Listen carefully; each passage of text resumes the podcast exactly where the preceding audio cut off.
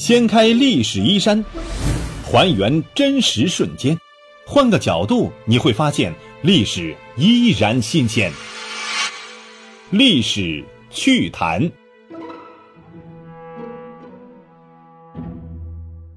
各位亲爱的朋友们，大家好，欢迎收听由喜马拉雅独家首播的《历史趣谈》，我是龙。今天我们来说一说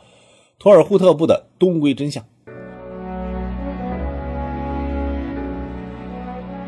托尔扈特部呢是莫西卫拉特蒙古，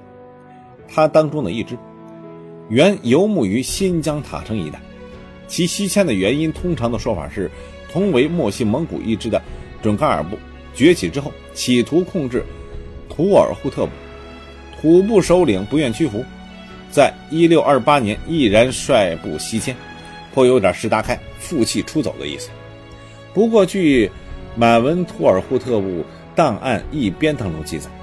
图尔扈特部首领东归英雄沃巴西在归顺清朝之后，曾与乾隆啊谈到祖先一百年前的西迁历史。他虽然承认我卫拉特四部不甚和睦，但同时认为。我所居之目的，不能容之也，也是西迁的重要原因。实际上，草原对游牧人口的承载能力十分有限，一旦人口增值过快，出现大量剩余，出路无非两个：内部攻伐消耗剩余人口，或者是对外开拓新的生存空间。托尔扈特部呢，不忍看到同族相残，选择了跑路。当时在伏尔加河下游一带，水草丰美。对西迁的图尔扈特牧民来说呢，犹如天堂。土部驱逐了当地的原住民族诺盖达达人，将乌拉尔河以西、里海以北的大片草场呢据为己有，领地横跨伏尔加河两岸，并与周边大国俄罗斯保持名义上的宗藩关系。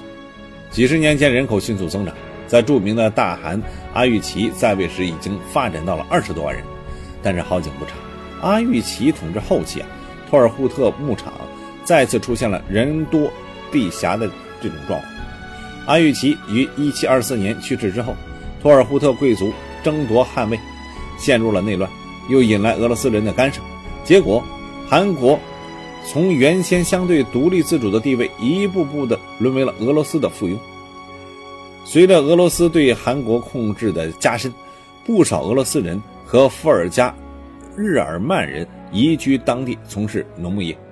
使本已捉襟见肘的托尔扈特牧场进一步缩小，牧民大批陷入贫困，很多人被迫改宗东正教，甚至把孩子卖给俄罗斯人当奴。严重的生存空间问题再一次摆在了图尔扈特人面前。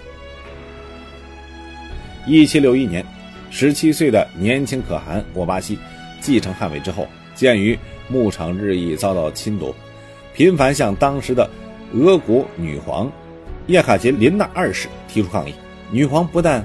统统置之不理，反而大量抽调图尔扈特士兵呢参加俄国与土耳其的战争，并试图削弱图尔扈特贵族的权利，啊，这就把图尔扈特上上下下都得罪了一个遍。几乎与此同时，从东方传来了与图尔扈特部同文同种的准噶尔部被清朝灭绝，伊犁一带牧场清空。千里无人烟的消息，这对图尔扈特人啊，无疑极具诱惑力。摆脱俄罗斯人控制，东归故土的想法在韩国蔓延开来。明末清初，准噶尔部崛起，成为中亚、新疆、青海、西藏地区举足轻重的政治势力，不断挑战清朝的统治权威，造成康、雍、乾三代西部最严重的边患。一七五七年，清朝彻底击败了准部之后。鉴于其叛服无常，乾隆啊决定对准噶尔部进行啊剿灭，加之天花疫情的助力，准噶尔部几乎是灭绝了。中亚各族掀起了抢占准噶尔墓地的热潮，消息很快就传到了托尔扈特。下面呢，咱们就切入正题：沃巴西东归到底一开始就打定主意归顺清朝，还是企图建立独立的卫拉特帝国？学界对此也颇有争议。海外学者多持独立建国的这种说法，比如苏联学者普遍认为，托尔扈特部从伏尔加流域出走的一大原因，也就是沙俄试图削弱托尔扈特王宫的权力，而归顺清朝呢，等于啊刚出狼窝又入虎口。绝非是沃巴西等人所愿，只因东归途中付出了惨重代价，实在是无力袭击新疆，才被迫投降了清朝。新清史学者也都这么说。由于托尔扈特部本身留存的资料比较少，支持独立建国说的史料呢，主要是来自于俄国卡尔梅克人的口述，以及中国方面的相关史料，《清史稿》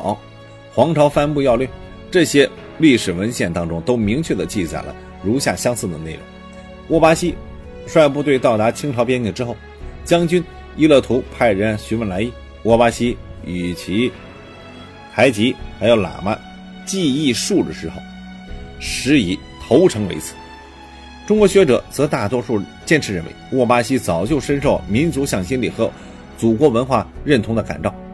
因而不辞劳苦的主动归顺大清。这种观点同样也找出了很多的史料文献上的一些证据，特别是大清有一位极为英明的自信的乾隆皇帝，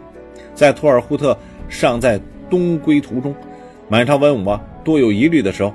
就以未卜先知，坚定认为托尔扈特部真心归顺，而之后的历史事实果然也全部应验。清俄同为大国，托尔扈特竟然是弃俄投清，这是四方向化的一个明证，容不得乾隆不信。不过呢，在承德避暑山庄接见了沃巴西一行人之后，大皇帝对当初的判断显得不那么自信了，对沃巴西东归的这种动机疑虑。让乾隆皇帝呢下决心对托尔扈特严防死守。好在托尔扈特在东归途中呢损失了大部分人口，为清朝的顺利安置提供了相当的便利。剩余的部落的人口被拆分安置，各部呢分得远远的。沃巴西呢最终也没有如愿以偿，获得伊犁附近的准噶尔牧场。清廷在平定了准噶尔之后，抽调满洲、察哈寺、索伦，还有。锡伯等八旗兵丁前往伊犁等地啊，驻防持边，再加上哈萨克牧民啊争相涌入，原准噶尔地区并没有多少留给托尔扈特人的生存空间。佟丽娅，他的祖先，也就是1765年迁居新疆边防的锡伯人。根据中国第一历史档案馆里面藏的军机处托尔扈特档案当中记载。从伏尔加河草原出发的托尔扈特人呢，共有三万多户，十七万人口，其中沃巴西直属部众有两万户，十一万人。半年多的时间，历经饥饿、瘟疫和哈萨克人的攻击，最终到达伊犁河的仅剩下了一万五千七百九十三户，也就是六万六千零七十三人。沃巴西直属部队损失最为惨重。由于一路带头冲锋陷阵，到达清朝的时候，仅剩下了八千二百五十一户，人口是三万五千九百零九口。这三万多人，贫病交加的占了一万五千人。不久，部落又爆发了天花疫情，沃巴西的妻子、女儿、母亲及五岁的幼子相继染病去世了。全家除了远在承德的沃巴西，只剩下一个婴儿存活。由于担心沃巴西对东归心生悔意，并再度率众出走。乾隆帝在1773年到1774年，将沃巴西直属部众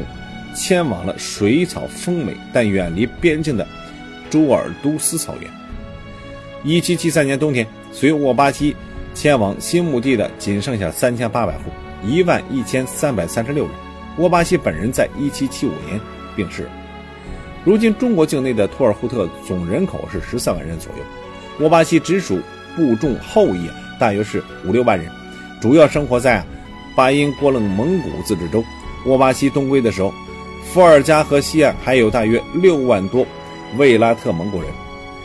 因为天气原因没能跟随东归，滞留在了俄罗斯。他们后来呢就被称为是哈尔梅克人。目前在俄国境内的人口尚有十七万。好，这是土尔扈特部的东归真相，就说到这里，感谢大家的关注收听，下期再见。